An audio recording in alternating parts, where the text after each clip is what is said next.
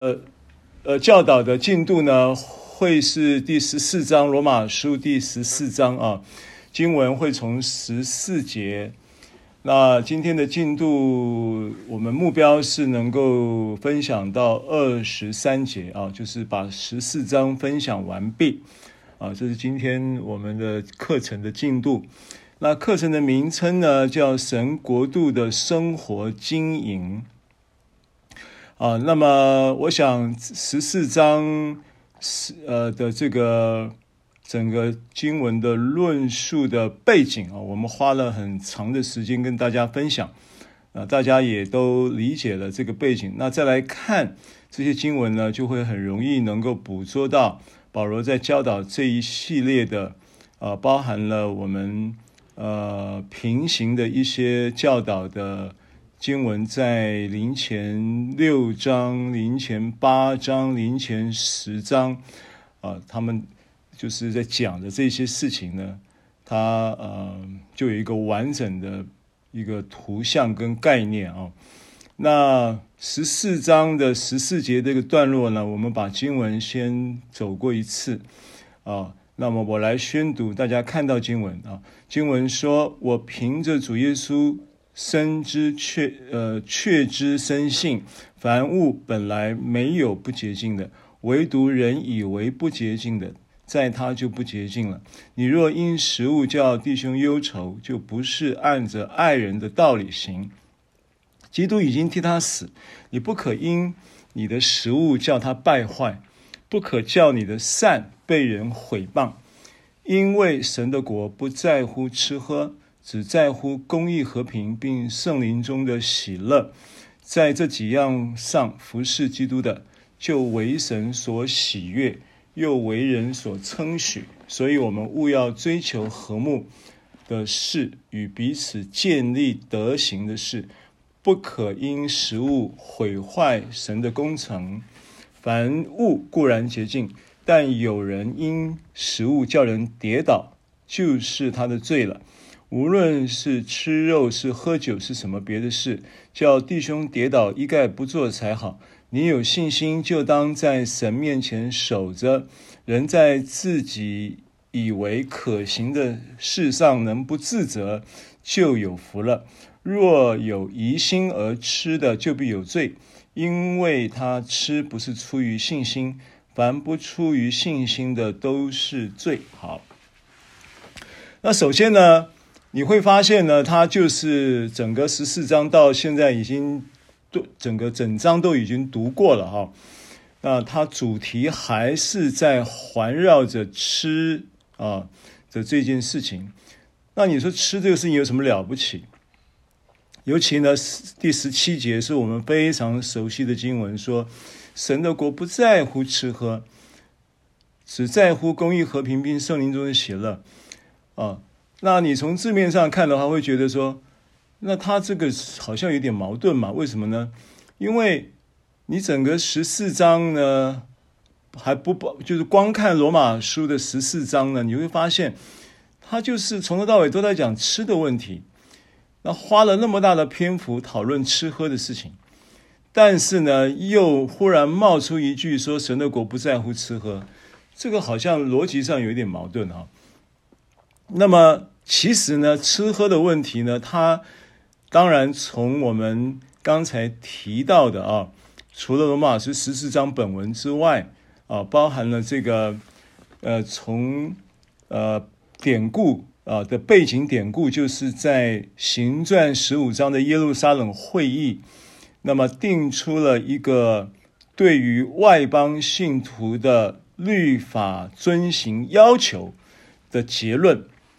那这个律法遵循要求的结论呢，是当时在那样的一个情况之下，当然我们相信是一个当时使徒们，呃，在会议的一个精神底结构底下，然后呢，共同做出了一个决议。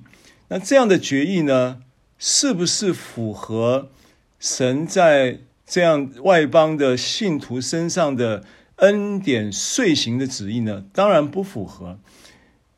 你不能把这个律法的这个规条呢，把它把它把它好像做一个简化版，然后给外邦信徒来用，好像这事情就过关了。这个有一点糊弄神，也糊弄人。但是呢，我们也可以理解当时的时空背景。当时时空背景，我们稍微提过了一下。耶路撒冷会议的确实的举行的时间呢，是在主后四十九年。对，主后四十九年。啊，那所以距离呢，耶稣基督复活升天呢，已经有十六年之久。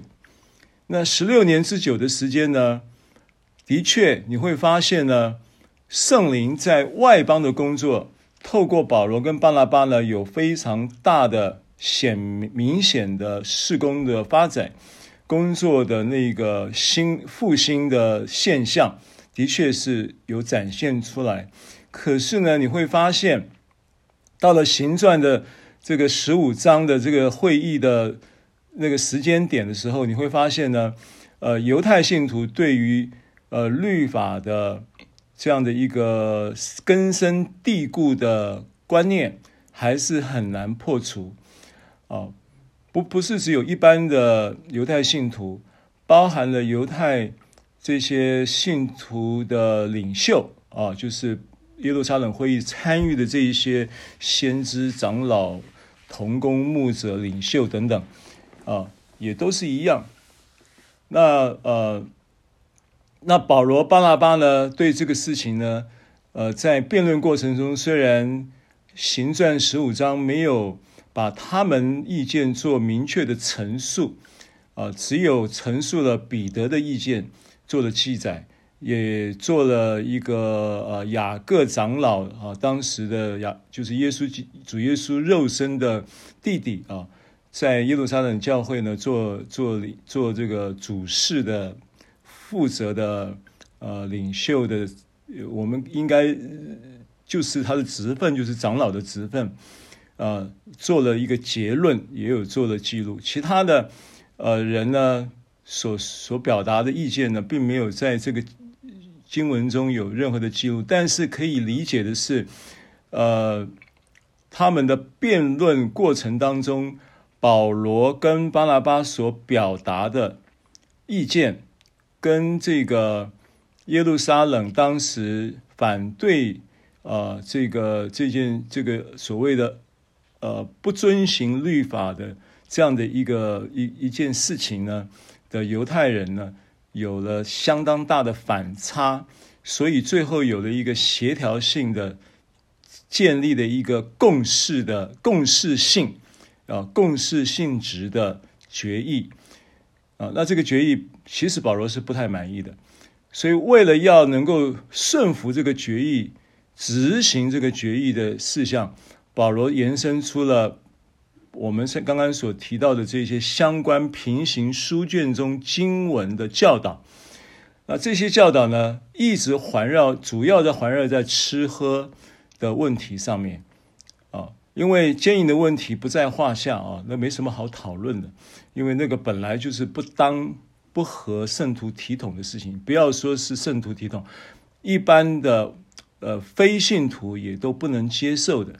哦，这个伤风败俗的、违反法律的，虽然即使当时也许他们在这个嫖妓的这件事情上是很早就已经合法化，我相信应该是这样子，否则的话不会有公开的这些的妙计在那里讨生活。所以呃，大部分的话题就讨论关于吃喝的问题，那其实原则是一样的。那吃喝呢，到底重不重要？吃喝当然很重要。为什么？严格严格说起来，从一个观点来看，人类的生命犯罪出问题，就是出在吃，吃了不该吃的，吃了分别善恶树的果子，所以吃是当时在犯罪的最原始的一个问题。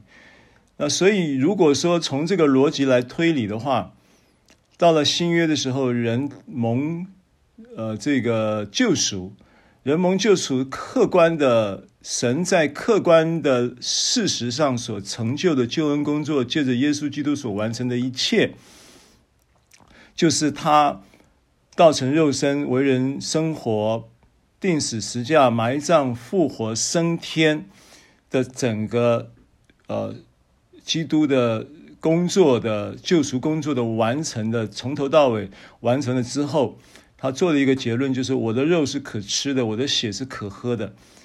所以到后来，你从哪里跌倒，还得从哪里爬起来。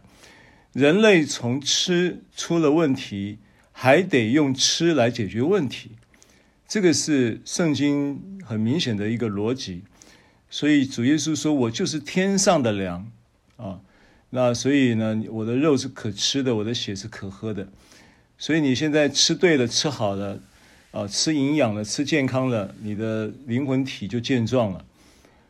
那但是呢，物质上的吃的概念呢，啊，也是一样嘛。啊，我们姑且不论这个我们的神学理论，你非神学的理论里面，吃也是一个基本上要吃的营养、吃的健康、吃的卫生嘛。否则的话呢，这个祸从口出，病从口入嘛。啊，这等等，这当然是很重要的事情。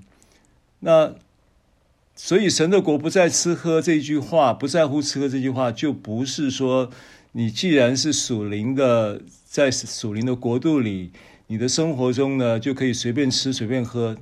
那显然就不是这个意思。神的国不在乎吃喝，要怎么理解他这句话？其实他是没有矛盾的啊。那你要知道，保罗他是犹太人。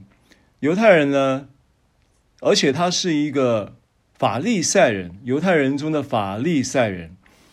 那犹太人呢，基本上遵从律法，高举律法；法利赛人呢，是犹太人中的犹太人，他们自认为是犹太人中的精英的犹太人，所以他们呢是推，不但是高举，而且是推崇，而且是以律法为生命的圭臬啊。为他生命价值的圭臬，那这个生命价值的圭臬，除了他在地上的生活呢，要以律法作为标准，奉律法为圭臬，并且他们认为，认为什么呢？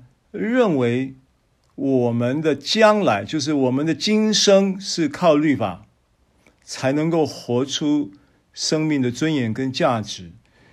并且他们认为，我们的来生就是我们还必须靠律法才能够得永生。我们必须靠律行律法。那我们不但要个人要这样子认知，我们还得要推行这样子的理念，让犹太教能够传遍天下。哦，然后呢，这个这个呃，让所有的犹太人呢都能够呃不枉不枉费。不辜负神呢？呃，测定这个犹太族群为他神国的选民的这样的地位，不辜负这样的身份跟地位。那么，呃，并且呢，他认为说呢，如果今天把犹太的宗教精神呢推广到全世界呢，全世界呢都归属在神的国度里呢，那到时候呢，这个弥赛亚就会来了。那弥赛亚来呢，就意味着呢，神的国度呢就被建立起来了。那神的国度被建立起来了呢，就意味着呢，他们就要在神的国度里面享受神国度的所有的祝福，并且其中有一个项目呢，也就是永生。所以犹太人也有永生的概念，只是他们的永生是要凭行律法去赚取，这是犹太人的观念。所以呢，保罗在这里讲到神的国的时候，他是以一个犹太人的观点来看神的国，因为他在写罗马书呢，他要面对犹太信徒，当然也要面对外邦信徒。那他也乐意向外邦信徒揭示神的国真正的风貌是怎样，神的国度的生活到底是怎样建构起来的，神国度生活的经营要怎么样才能够在经营中获利。这个获利当然不是指的 profit 啊，不是指的利润，而是指的利益、生命的好处、福音的好处。你要怎么样能够得到？那这是神的国不在乎吃喝，只在乎公益、和平并圣灵中的喜乐。这一节圣经的背景。啊，所以我们这节圣经很熟悉，我们不就从整个呃对于呃是就是罗马书十四章啊背后的历史背景，加上保罗的教导理念跟相关的教导圣经文作为基础来看这一节圣经，就会看得比较有厚度啊。那所以基于这样的因素呢，保罗就发话，在中间呢，就是十四我我们刚刚讲的这个主题啊，讲到这个所谓的呃吃喝的问题，保罗就冒出了这么一句话，忽然间呢，就把把这个画风呢就转到神的国啊，神的国。那神的国刚刚讲了，犹太人有一个既有的神的国的一个一个视角，那但是呢，当保罗领受了耶稣基督的福音，他在往大马士的路上，他当时正是以一个神国度的呃期盼、呃、跟理想，来作为他个人生命的一个价值跟使命。啊、然后驱动他啊、口吐凶杀威吓的话，向着这一些呢呃所谓的那个。诈骗集团的那个骗骗人、骗人就骗死人不偿命的那个，说他已经复活的那个耶稣保罗了哈，当时的想法，然后想要去把这个信耶稣的这些的基督徒灭绝净尽的过程当中，忽然间遇见了这个大光，而这个大光呢，在光中向他显明了。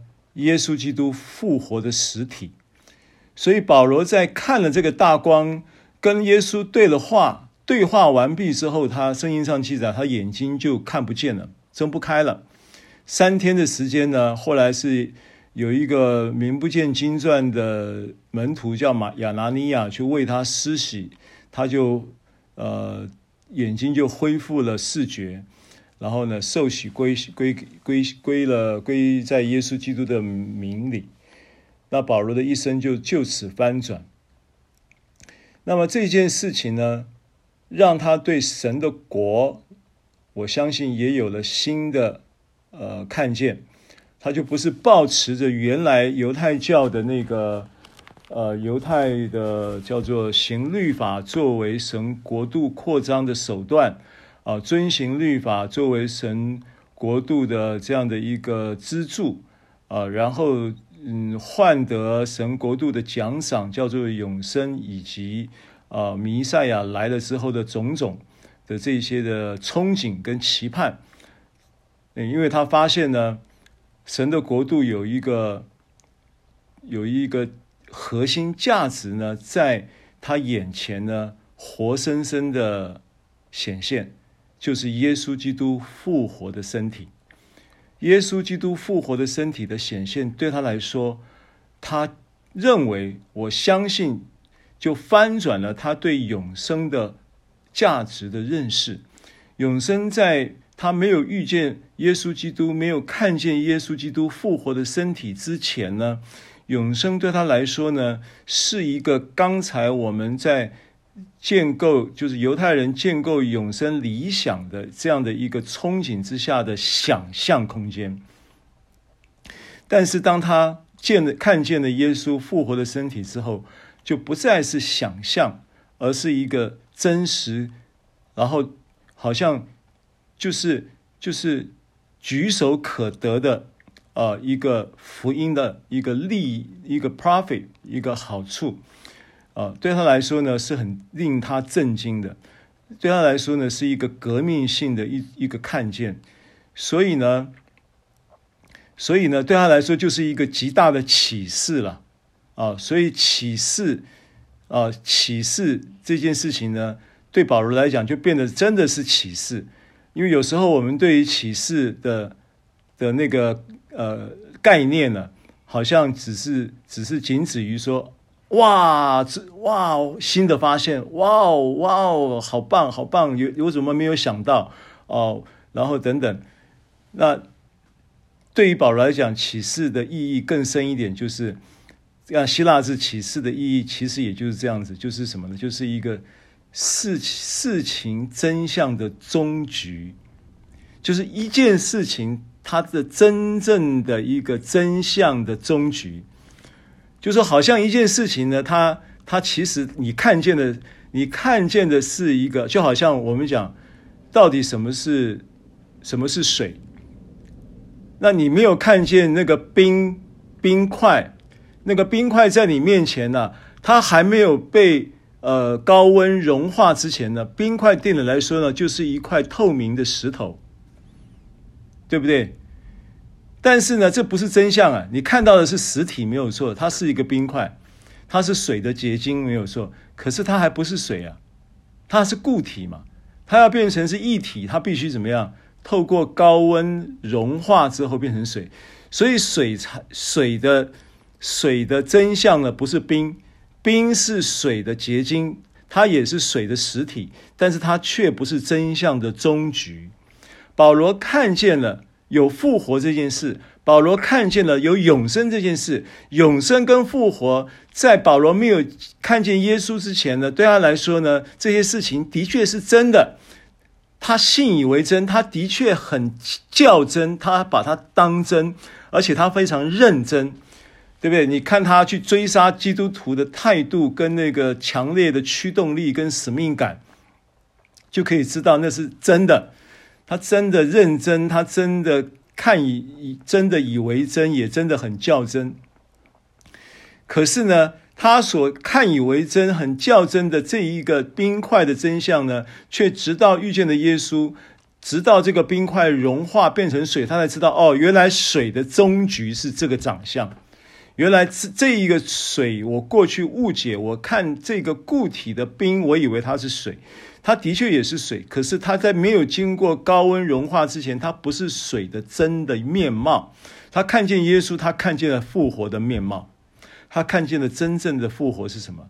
原来他原来所预想、所设想的、所想象的、所所执着的、所所以为以为真的那一个，并不是真实的风貌。所以他看见了一个真相的终局，他看见了耶稣，就看见了永生的真相的终局。他看见了耶稣的身体，就看见了复活的真相的终局。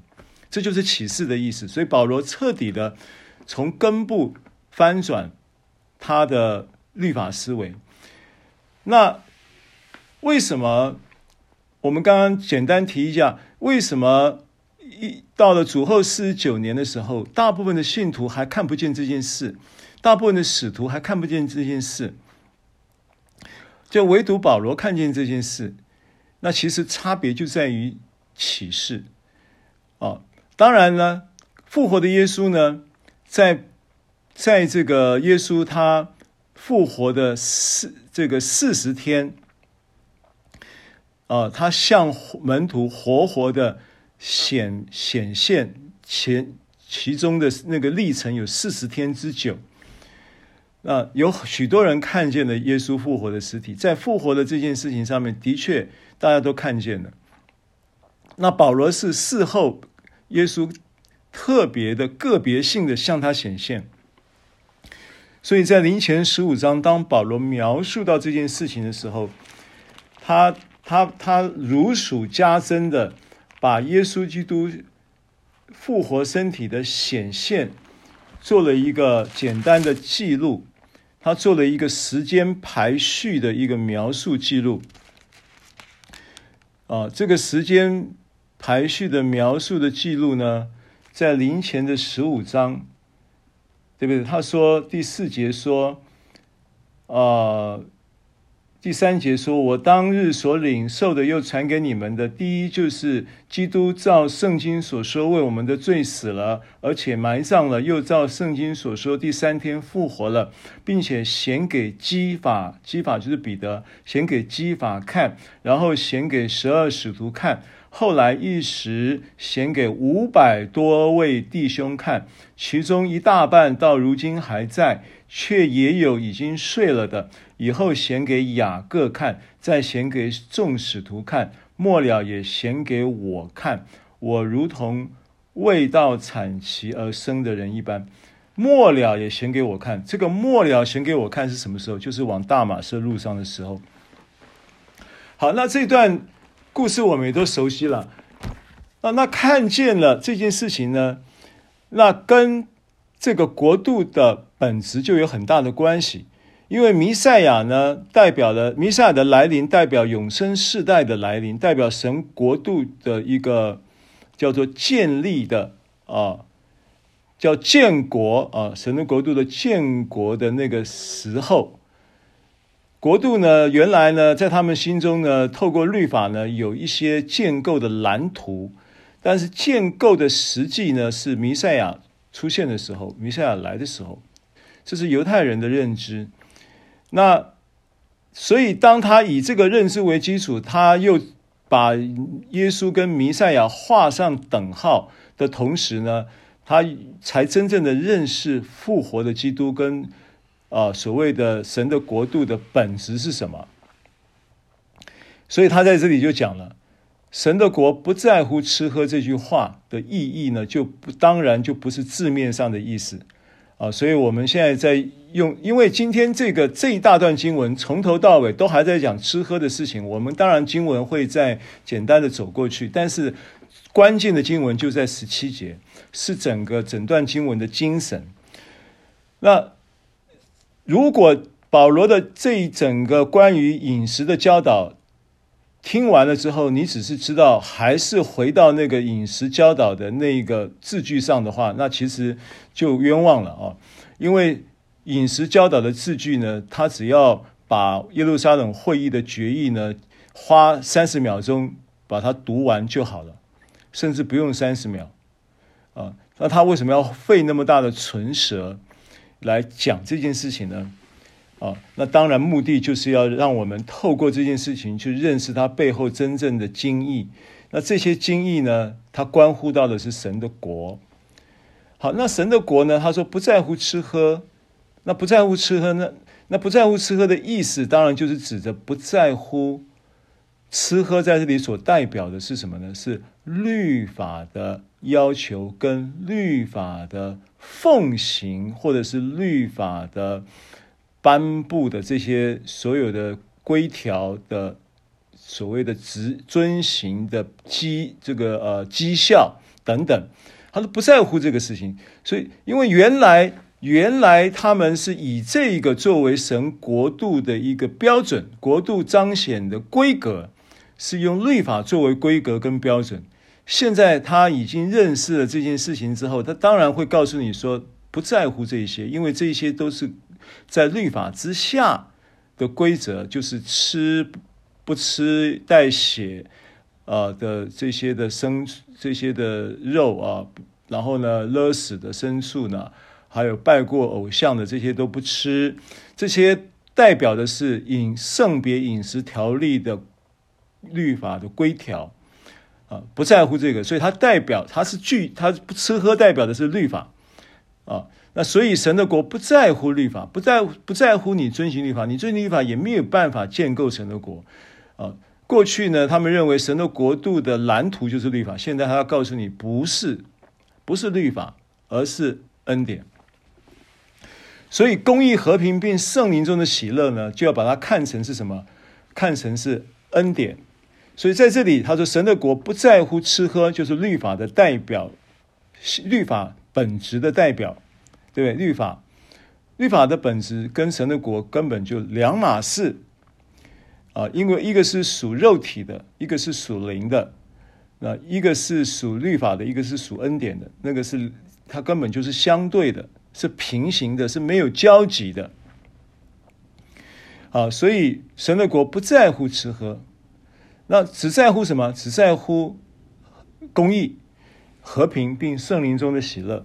那公义、和平并圣灵中喜乐，它的原文呢，直接翻译的话是只在乎公义、和平、喜乐啊，公义、和平与喜乐在圣灵中。呃，原文是这样子，所以呢，意思就是说，不在乎律法下的那个吃喝的行为要求，而是在乎什么呢？在乎在圣在这个呃圣灵中的公义、和平、喜乐的吃喝，不是那一个律法之下的吃喝，而是在什么呢？而是在灵中的那个公益、和平跟喜乐的吃喝。要这样子理解这个经文。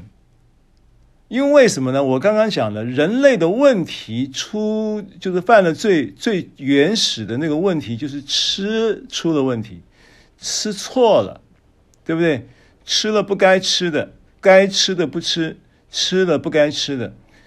所以呢，神测定的这个救法，要让人呢脱离那个罪的问题，因为罪入侵是因为吃进来的，所以呢，要解决这个问题呢。神的设计还是要吃回来，对不对？把问题要解决，还是得靠吃。在吃哪里跌倒哪里爬起来，你吃出了问题，你就得要借着吃来恢复。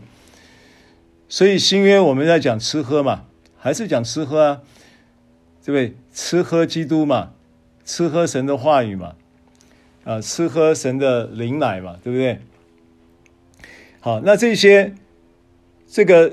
十七节这这个经文这样明白了啊，它就是这样的一个结构了，这样来理解它。因为神的国不在乎原来在律法之下的时候的那一个蓝图，那个根本不是神的国，那只是一，那只是一个一个一个虚拟的一个一个一个一个标准建构架构的一个神国的标准。可是你没有办法靠行为去达到律法的要求。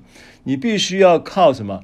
靠恩典来达到律法的要求。我的恩典和真理都是借着耶稣基督来的，啊，律法是借着摩西传的。所以原来神的国呢，好像是呃摩西在山上的样式要完成的。但是呢，岂不知摩西呢，这个个他的职分是预表的基督，摩西这个人也预表的基督，甚至包含摩西的帐幕都是预表的基督。对不对？所以呢，实际是基督，实际是是借着基督而来的恩典和真理，而这个恩典和真理呢，就囊括了这一个生这个国度经营的三个重要的要素。这个要素都来自于什么？来自于基督的灵，来自于基督自己，来自于基督已经完成的工作。就是圣灵，他其实那在新约的这样的一个。呃，耶稣基督已经钉死、埋葬、复活、升天之后，啊、呃，然后圣灵浇灌下来的那一个灵呢，呃，其实他在跟创世纪的时候讲到说，呃，起初神创造天地，神的灵运行在水面上，那个灵呢，其实是有一点点数值上的差异的。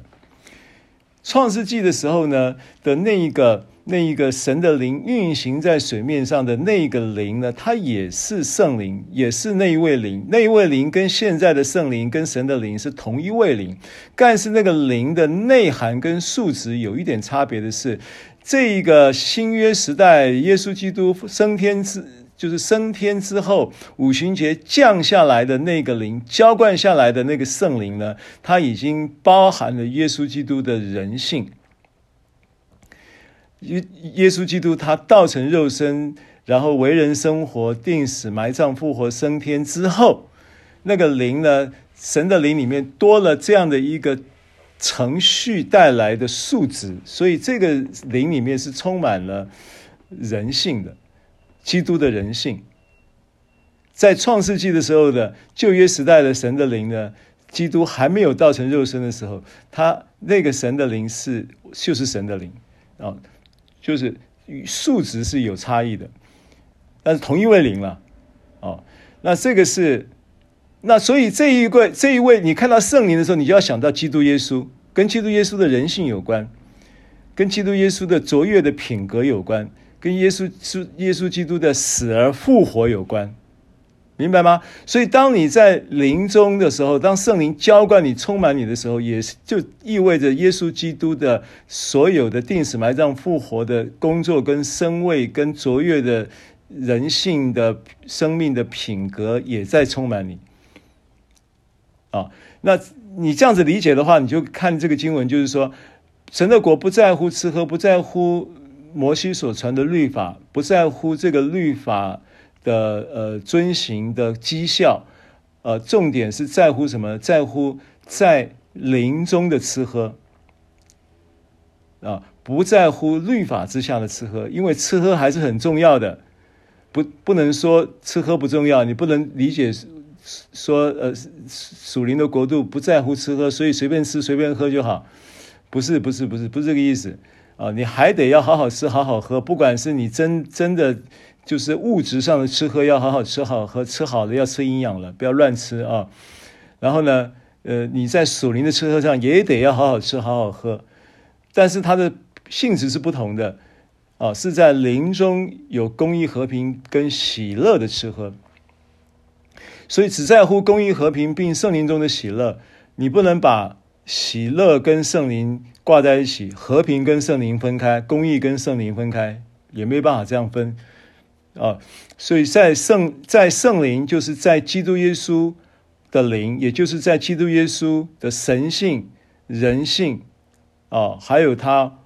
这个呃叫做这个呃叫做呃王的那一个那一个权柄跟生命，以及他为奴呃为奴仆的那样的一个服侍忠心服侍的品格啊、就是马太、马可、路加、约翰是对观福音书所预表的是活物所预表的嘛，呃，他有为人的卓越的人性，有超越的神性，有。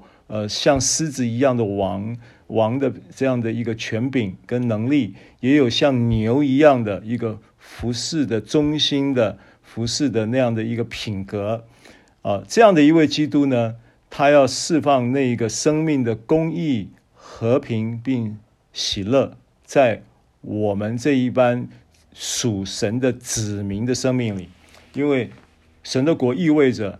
这个我们成为这个国度的子民嘛，哦，我们有了这个国度的护照，我们有了这个国度的身份，我们也正在享受这个国度制度之下的福利，是不是？啊，这个意义啊，简单的说，白话的说法就是这样子。好，那现在先把这样的一个经文呢，先有一个这样的概念啊，那我们。呃，从十四节回到十四节啊，我凭着主耶稣确知确知深信啊，因为他强调一件事情，强调这一个知识很重要，就是你要知道，凡物呢本来就没有不洁净的，凡物呢你感谢着领受呢，祈祷，呃，存着感谢的心领受注谢了，这个没有什么不可以吃的啊，都是洁净的啊。但是呢，如果你在这件事情上面呢，仍然混淆不清楚，还要把原来的律法观点掺进来，有条件的来呃归来来定这些吃喝的意概念的话呢，你就会呢有这个不洁净的问题。不是这个凡物不洁净，而是你以为不洁净，就是你在意念上不洁净。所以为什么？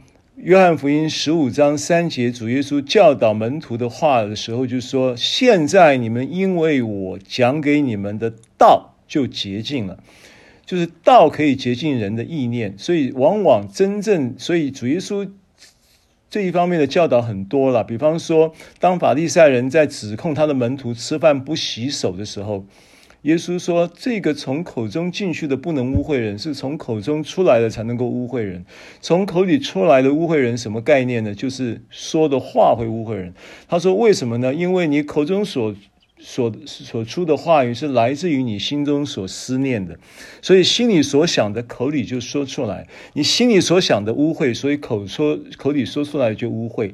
所以要洁净的是你的意念，要洁净的是你的想法。”啊，所以这些你要知道，你要确知。好，那换句话说呢，如果现在我们讲抽烟这件事情是不是不好的？当然是不好的。哦，对不起，我不是针对抽烟的人，我是觉得抽烟是一个不错的比喻了啊。那你你如果还在抽烟，我也不你你不要定自责，不要定罪，因为抽烟的确是不好的。可是呢，如果你把抽烟不好的十六项，每一天去纪念那个十六项不好的伤害你身体的那个害处，总共有十六件了，十六项害处了。啊，我我内容我忘记了，但是我是说，如果你如如果你在抽烟的时候，你一直心中纪念的是那个十六项的坏处的话，啊，那那个烟实际上对你的伤害。还没有来得，你一直纪念那个十六项坏处带来的伤害来的大，意思意思，你明白我意思吗？就是说，抽烟本身对你身体伤害还不及你想象那个抽烟可能产生的伤害的想象空间的伤害来的大，对不对？啊，所以。你你你还你可能你可能你可能伤害的指数呢？抽烟只有伤害指数只有三，结果你把这一个纪念那个抽烟的害处的十六项害处呢，不断的去纪念它，然后一边纪念还一边抽的情况之下，那一个恐惧所带来的伤害可能是三十指数多十倍，比你原来的那个抽烟的实际的指数要多了十倍。啊，所以他这边意思就是说，就是这个意思啊。我就简单就举个例子啊，就这个意思。十五节，你若因食物叫弟兄忧愁，就不是按着爱人的道理行啊。基督已经替他死，你不可因你的食物叫他败坏。好，那所以当你这样子来，我刚刚举这个例子，这样子的一个不洁净，那现在你如果把这个不洁净呢，不但你自己，你。的思想上有这些意念，以为不洁净，所以呢，在你就不洁净了，对不对？你不仅如此，你还怎么样？你还把这个你以为不洁净的这一个不洁净的思想，去传递给你的弟兄，叫弟兄忧愁。好，那这样子的话呢，你就不是按着爱人的道理行了。所以保罗在。这一句话的教导的背景里面，我举举一个，譬如说林前八章的例子。林前八章呢，他讲吃的问题的时候呢，他主题是在讨论祭偶像的东西可不可以吃嘛？拜偶像、拜过偶像的东西可不可以吃嘛？那到后来八章你去读，你会发现说呢，他根本就没有下结论，说到底是可以还是不可以。他的意思就是说，如果你为了弟兄，你碰到一个弟兄，他是什么样？他是不吃祭偶像之物的。那即便呢，你明明有这个知识，说祭偶像之物根本算不得什么，我可以大拉拉的就坐在庙口上面呢吃拜拜。那你吃拜拜是你的自由，是你的知识没有错。可是呢，你却因为你的知识跟你的自由，败坏了那一个。那一个弟兄看见你在那里吃，哎呦，牧师怎么去吃祭偶像之物啊？牧师叛教了，那这个弟兄就因此跌倒了。那你要为这个弟兄，为你要因为这个弟兄的缘故，你就宁可不吃。保罗的教导是这样子，意思就是说，吃跟不吃呢，不是吃跟不吃本身来决定吃跟不吃，而是要。依据什么来决定吃跟不吃呢？是依据爱弟兄的心，是依据顾念到弟兄的良心，是依据顾念到别人的观感。不是只有你的知识最大，知识叫人自高自大，唯有爱心能够造就人。这是八章的论述的主题。好，那所以同样的逻辑就推到第十五节说：如果你因为你的吃的知识，你叫弟兄良心不安，弟兄忧愁，那你这个又又失去了。这个爱的最高指导原则，那爱的最最高指导原则呢，是就是就是神国度的经营的指导原则，所以他才会依据这一个话延伸出十七节说神的国不在乎吃喝，所以神的国不在乎吃喝这句话并不突兀。啊，他是这样的一个思维跟教导带出来的前后文，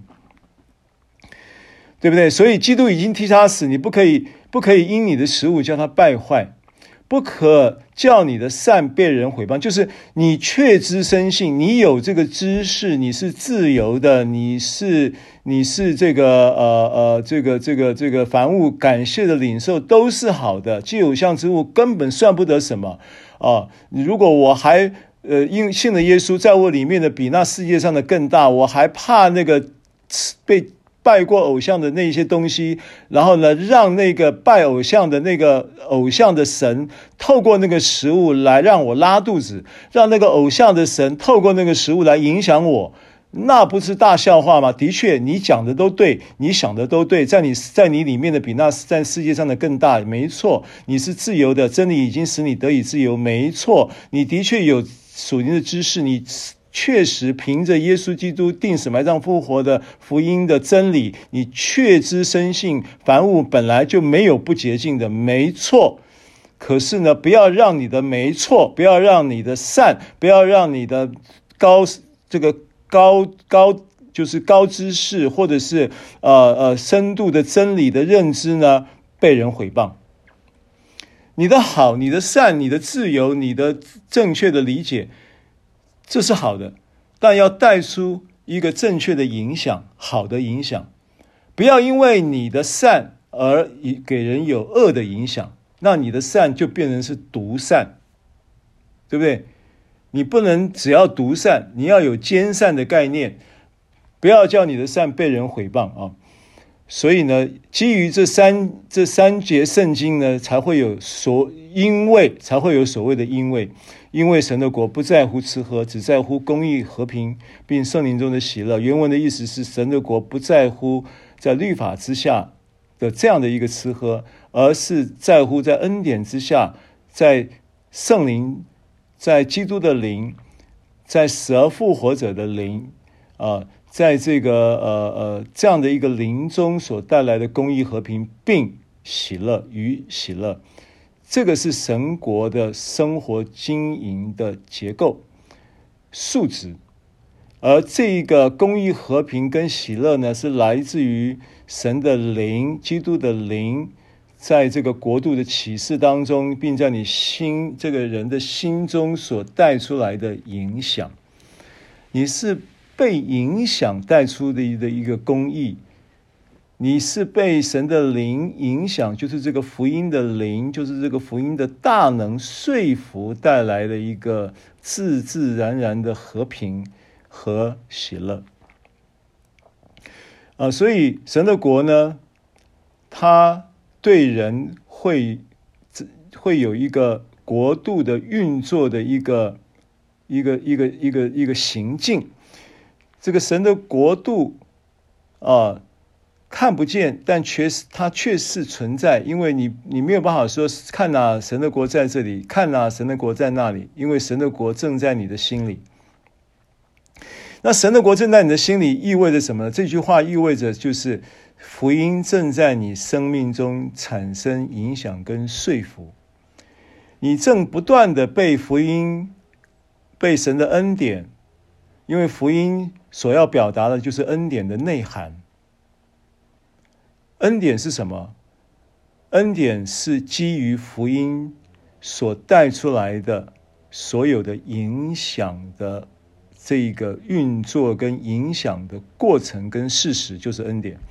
所以恩典在每一个人身上的彰显可以是不一样的，但是总瓜说来呢，就是透过福音给人的生命带来的全各方面的影响。的那一个过程跟那个呈现的样貌，那就是恩典。所以你这个人看起来好恩典了，那表示福音正在影响你，对不对？啊，然后正在产生一些样貌，产生一些状状态，带出一些果子。阿门。啊，那每一个人呢，都会在这样的一个肢体关系当中呢，来。呃，拿来见证这个恩典的时候，就是在端上这个端上这个恩典、公益、和平、喜乐的食物，彼此喂养，互相劝诫，彼此教导，对不对？啊，所以恩典之下是这个这个很自然的就产生了一个被福音产带来的那个影响跟说服的过程中呈现出来的样貌状态，带出一个彼此影响的一个一个一个一个团契啊，这个是一件美好的事情。个人被影响，同时还彼此影响。啊，所以基督与教会呢，就在这样的一个贯穿的逻辑里面呢，就变得丰富。所以教会是他的身体，是那，是那在万有中啊的万有者所充满的。好，那公义、和平并圣灵中的喜乐，原文是在圣灵中的公义、和平与喜乐。那在圣灵中的公义、和平与喜乐。这个这三样事情呢，它三件事情，三件这三件事呢，是国度的构成的要素，也就是基于叫做神的爱啊，神在基督里，呃，基督的这个福音所。呃，所所表达的那个背后驱动这个福音大能的是神的爱，因为福音本是神的大能嘛。那这个大能怎么产生的呢？这个大能就是一个就是一个救赎的驱动力嘛。啊，那这个救赎的驱动力呢，就是神的爱。这个 dun dunamis 啊，dunamis 或者是 dunamis 啊，就就所谓的。Dunamis 了啊，但是那 Dunamis 是 Singlish，是新加坡英文。我现在讲的是比较不是新加坡英文的英文，叫 Dunamis。那 Dunamis 呢？这个这个这个能力，这个能力其实就是爱啊，就是一就是爱，而且它是有它它原文的意思是一个连锁反应的能力。连锁反应，连锁反应意味着。人呢，会在这个爱的驱动跟影响之下，借着福音的大能呢，让人有一个呃叫做生命的自然的延伸性的一个一个一个一个成长跟突破，因为它不断的有一个连锁反应，那这个成长突破来自来自于福音的大能，然后带来你一个更新的思维产生的一个叫做。呃，叫做叫做叫做反叫做什么反应呢？叫做呃呃呃本能反应。那这个本能反应呢，会有连锁的效益。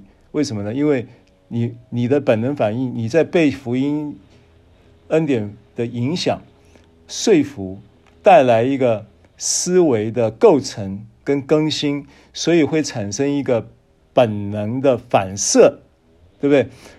本能的反射就会跟没有接受福音之前，产生很大的差别。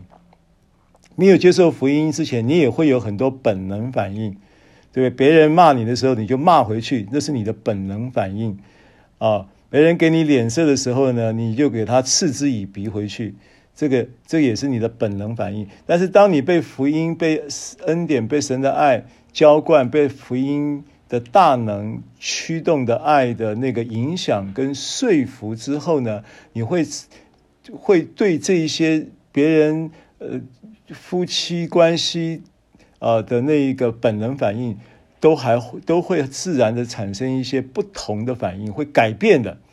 这改变是自然的，改变到后来又又变成是不同的，呃，完全不同的本能反应。这个你会让对方惊讶，你会让仇敌觉得羞愧，反对你的人会因此都会羞愧的啊！这个就是这个所谓的本能反应。那这个本能反应呢，在你带出来之后呢，我请问你，不论是你的仇敌也好，或者是你的你的，当然不要不是仇敌了，生生活关系里面往往会有冲突的，都是很亲近的人呐。不是不是你的仇敌，他不是你的仇敌，他背后的势力可能是你的仇敌，他背后的思维可能是你的仇敌。那但是呢，你要靠福音的大能去征战嘛，啊，所以当你被影响、被恩典影响、被恩被福音的这个呃真理说服的过程当中，然后你产生的思维的更新跟改变，你就会有不一样的反应。而这个反应成为一个本能反应的同时，它会带来连锁反应，就是对方也会被你影响。所以 Dunamis 它有连锁反应的这个意识在里面。这个大能现在就在你里面，也在我里面，在我们的里面。所以成为一个基督徒意义非凡，意义深远。对不对？成为神的儿女，不仅对你个人是有意义，对你的家庭是有意义，对这个社会、国家都是有意义的，对不对？好，所以神的国不在乎吃喝，只在乎公义、和平，并圣灵中的喜乐。这句话，我们这这这个经文，我们这样子理解它。那这样理解它呢？那如果要细说的话呢，也是也也。就是说，你光是公益就要讲一堂课嘛？那我们概念性的走一下好了哈。那圣灵中的公益什么概念呢？我们看一下一个经文啊，就是提摩太前书，提摩太前书的第三章，提摩太前书的第三章，第三章十五节、十六节啊。提摩太前书三章十五节、十六节说：“倘若我耽延日久，你也可以知道，在神的家中当怎样行。神的家就是教会，对不对？好，这家就是永生神的教会，永生神的教会啊，就是在教会中呢，是他的主权是属神，并且这个神呢，这里描述呢是用永生神。换句话说呢，教会呢，其实它有一个。”本质就是永生，永生的这样的一个永恒存在之神生命的生活品质，就是教会生活的品质标准。这样子啊，那也是真理的注石和根基。那真理呢，如果要要要要去剖析它的话呢，呃，基本上有个概念，真理是基督自己。真理呢是基督自己，那真理呢是基督自己呢，要透过教会呢，要能够呈现出来。为什么？因为教会是基督的身体，所以身体呢，它要呈现的是教会，就是基督他的思想意念，对不对？基督是教会的头嘛，头里头代表意味着他的思想意念，对不对？那他的思想意念、情感。等等呢，都透过身体要彰显，所以它是真理的柱石和根基，是基督的柱石和根基。大灾近前的奥秘啊，也是在讲教会哦。大灾近前的奥秘，那这个奥秘呢，跟基督有关系，因为基督是教会的头。然后这个这个教会呢，也是永生神的教会，所以这个教会呢，它有一个教会生活的品质呢，它是用永生作为生活品质的一个描述，所以这一个敬虔的奥秘呢，就嗯，就是要要大家都要都要当回事喽哦，那无人不以为然，就是大家都要当回事了。那是什么呢？这个奥秘就是神在肉身显现。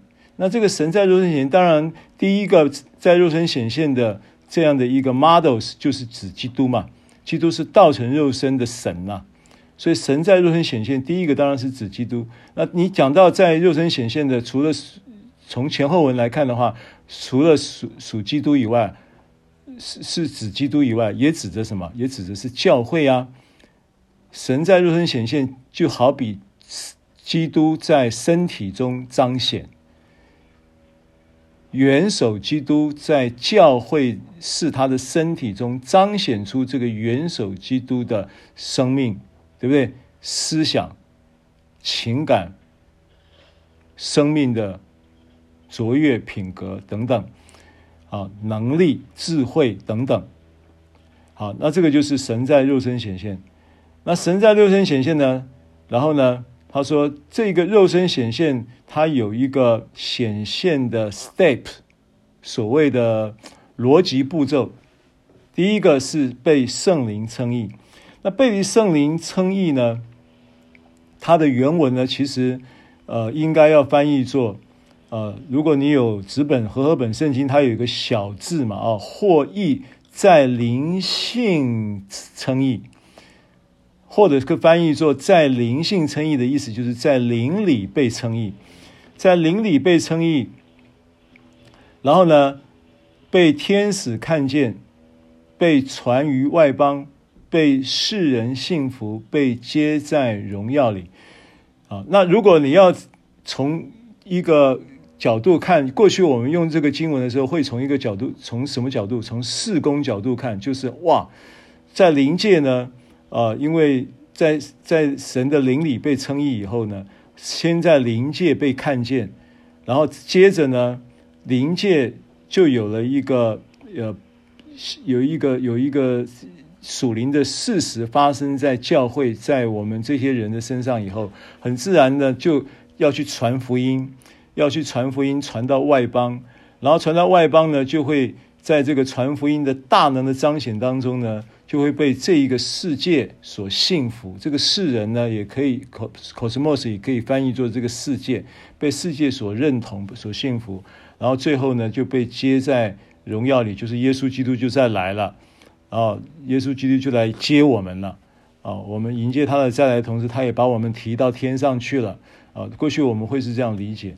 啊，那当然呢，也没有这样理解也没有错。但从恩典的角度来看呢，这件事你会发现，它其实是灵的，是是神的灵的工作，是神的灵主动运行啊，在我们这班人身上，而我们只存在一个什么样的地位呢？我们存在一个被影响的地位，所以被圣灵称义是在灵里被称义，然后呢，很自然就会在灵界产生的影响。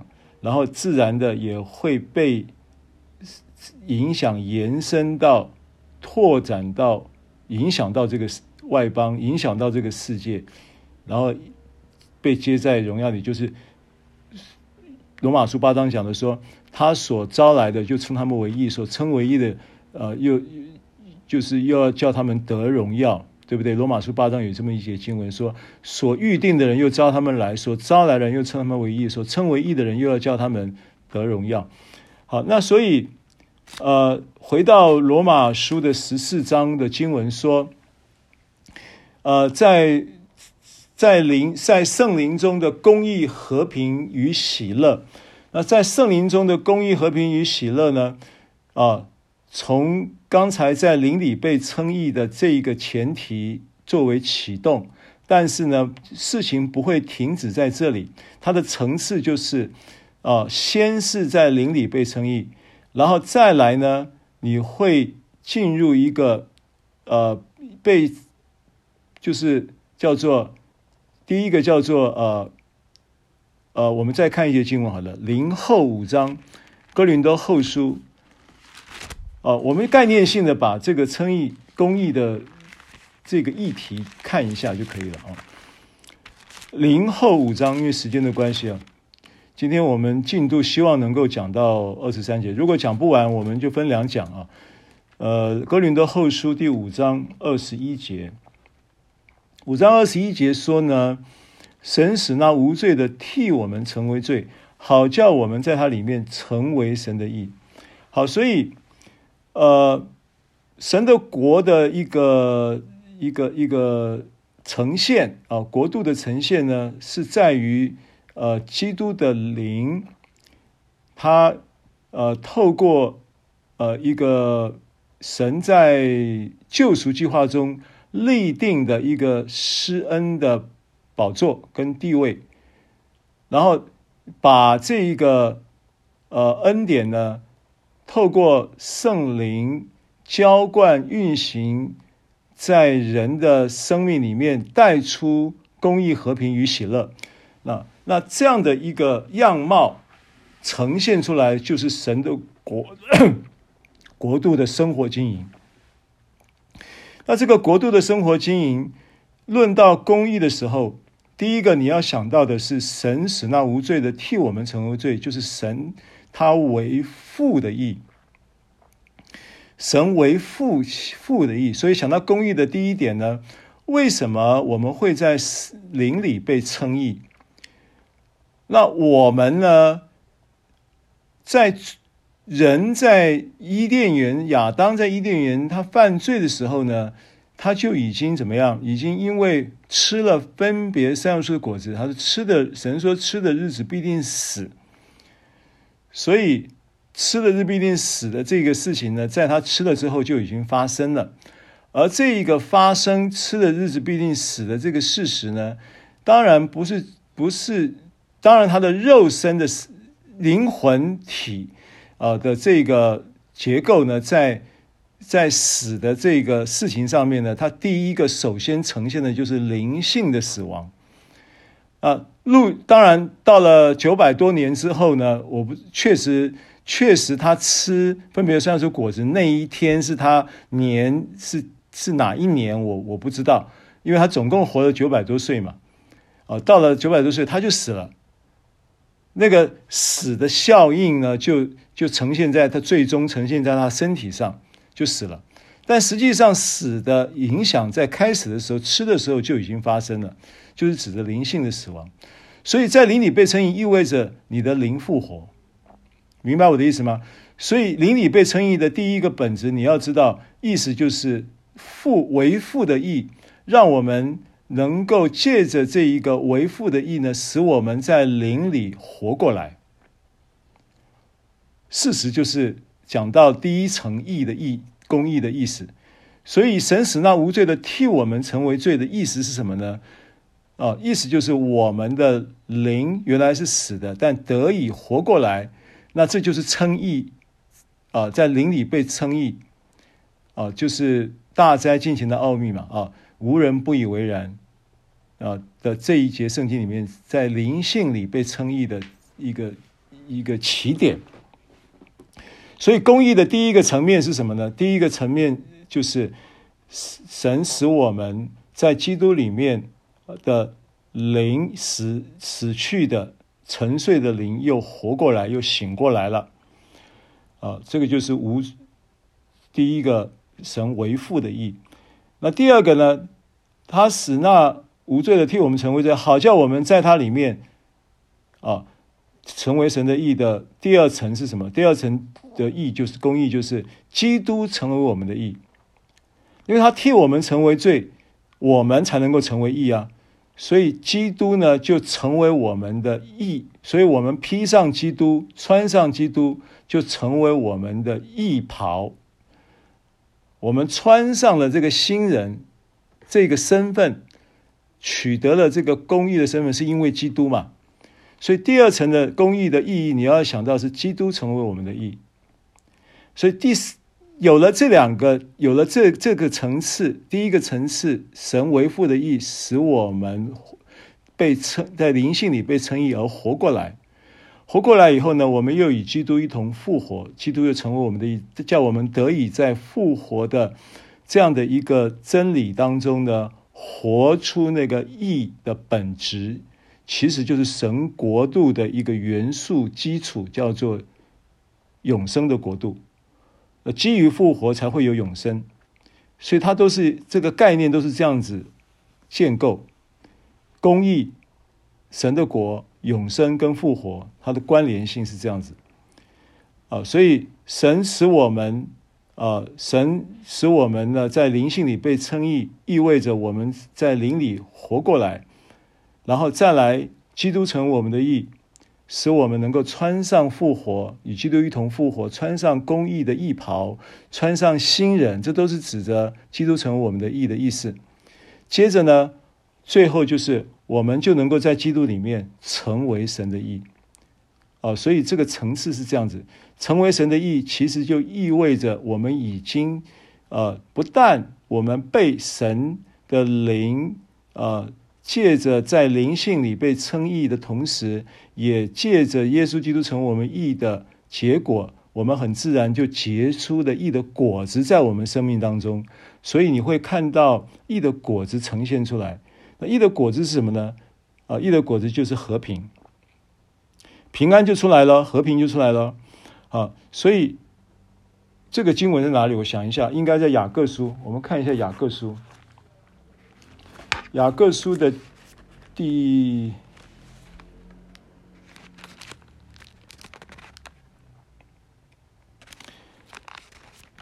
第几章啊？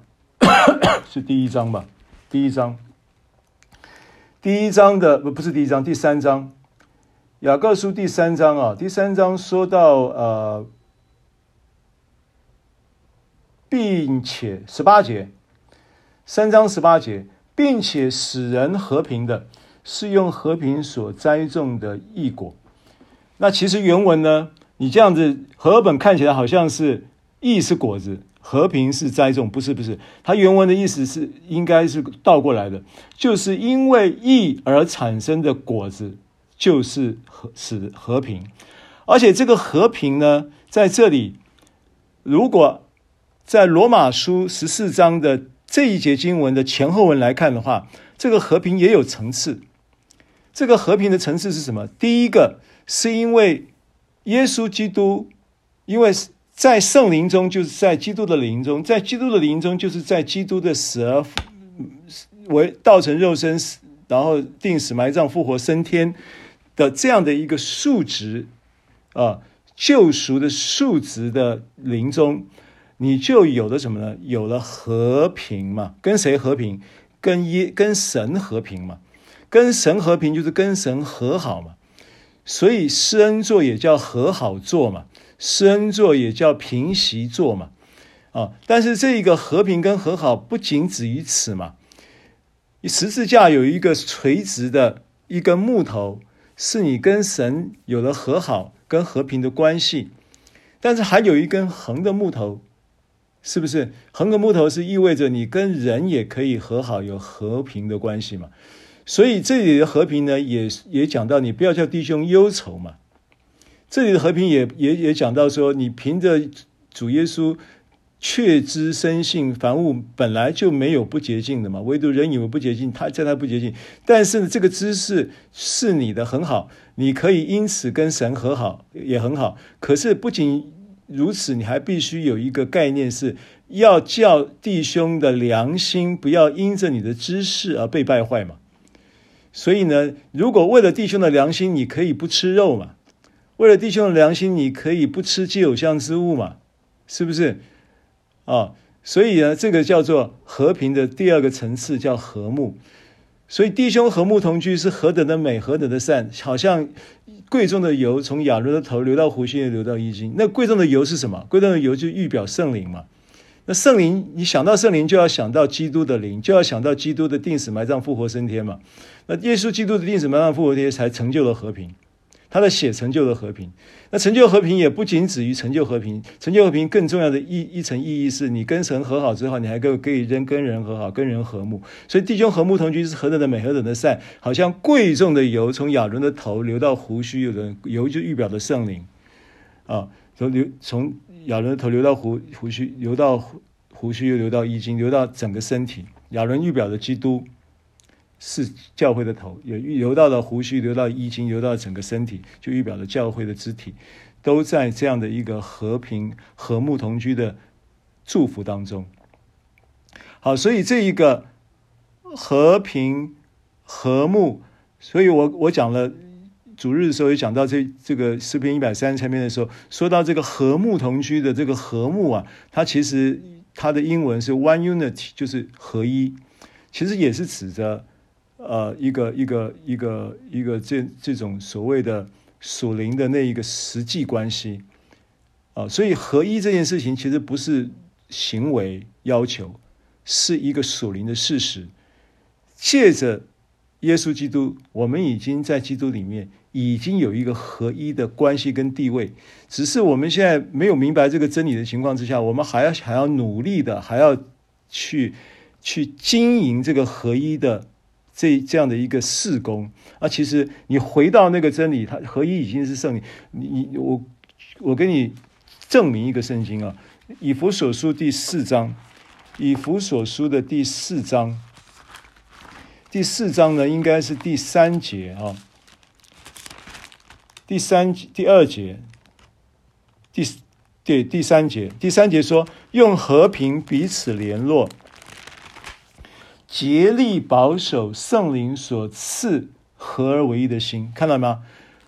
用和平彼此联络，竭力保守圣灵所赐合而为一的心。好，请问你合一这件事情是不是圣灵所赐？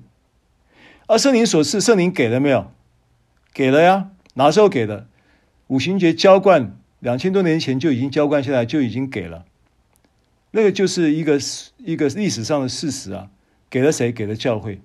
教会的合一是圣灵已经给的，而那那现在大家要做的是什么事？大家要做的是明白这一个国度的经营的结构以后，知道公益带出的那个和平，然后借着用和平来彼此联络，对不对？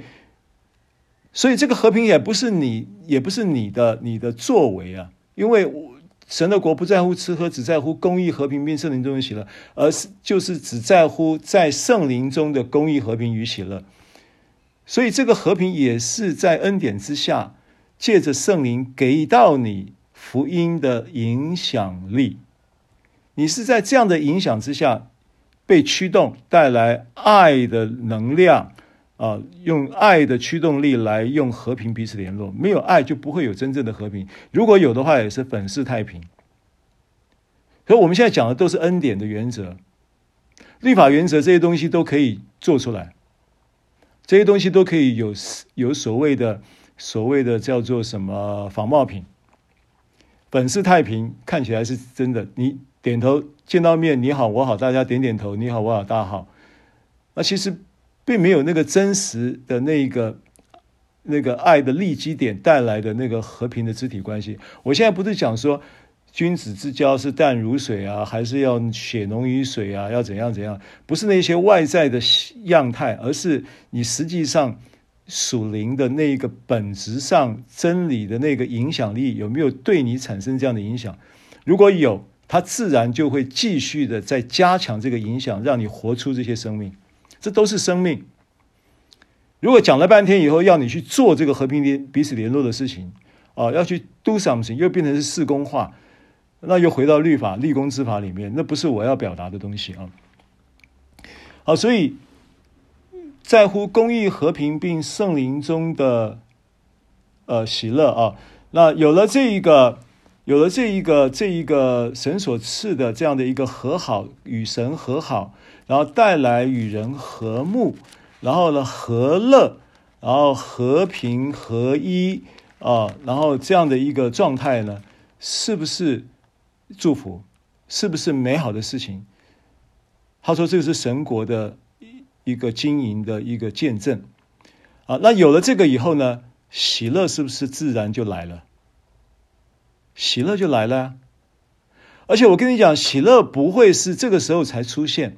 喜乐的元素在公益的经营中就已经出现了，喜乐的元素呢，在和平的这样的一个善果中就已经潜藏到了啊。然后喜乐呢，当然它也可以不依附在公益跟和平的经营当中，它独立存在。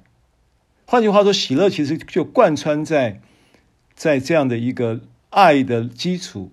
带来恩典的影响力，福音大能真理的说服过程中，就一直点点滴滴在你的心头。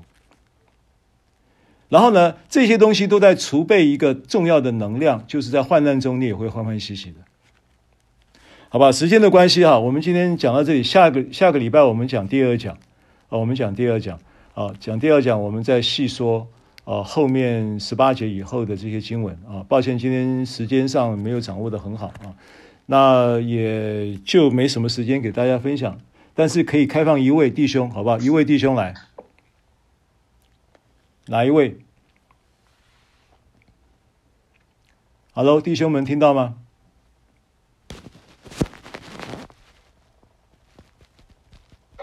摩西，摩西，平安，哪一位？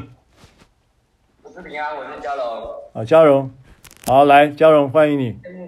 讲神的神国度生活的经营。是。基督已为我们死了，不要为律法要求之下争论。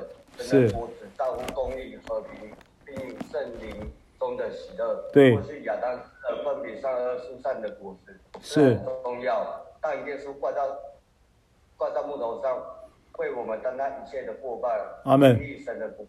建立建立神的国度，享受神的国。阿门。再为吃喝而而烦恼。嗯。固固然洁净，凡相信的人必有永生的生命。是。翻转律法思维，使我们认识复活的基督的教导。现在你们因我讲给你们的道已经干净了。嗯。不要再停留过去的思思维，是给其他的弟兄。嗯。就不是按着，就不是按着。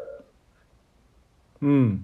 的道理行，知道这个知识就得以自由。对。不要因自己给人有恶的印象。对。五行节在。神的灵充满人性，福音的大人大大说服、改变、更新、成长。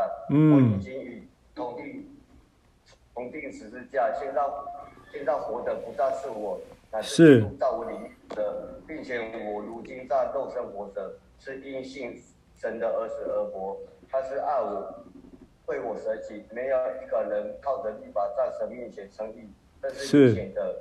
嗯，经上说，一人。因信得生，是因你复活过来，是。义的果实产出产出和平与神和好，嗯，带来与的和与的和睦。这是我的分享，公司。好好，谢谢嘉荣啊，笔记完整，然后经文很就分享的经文量很大啊，表示你很专注在神的话语。谢谢你，谢谢你的回应。好，那我们时间到了，我们麻烦于敏牧师来为我们做结束的祷告，谢谢。天父，我们感谢你，透过你的话语教导我们生命更成熟、更长大。主，谢谢你，神的国已经来了。透过耶稣基督为我们死了、埋葬了、复活了，主啊，你的国已经实际的降临在我们当中。所以你的国不在乎吃喝，乃在乎公义、和平，并圣灵中的喜乐。主，愿弟兄姐妹经常来思想神的国、神的义啊，享受在其中，使我们生命能够长出实际来。主，谢谢你赐福我们弟兄姐妹，谢谢你给我们今天这么美好的话语分享。谢谢主，我们都得到了这个恩典。我们将荣耀归给你。感谢主，奉耶稣的名祷告。阿门。好，谢谢大家收听收看，我们下礼拜见。阿门。拜拜，牧师。拜拜，谢谢。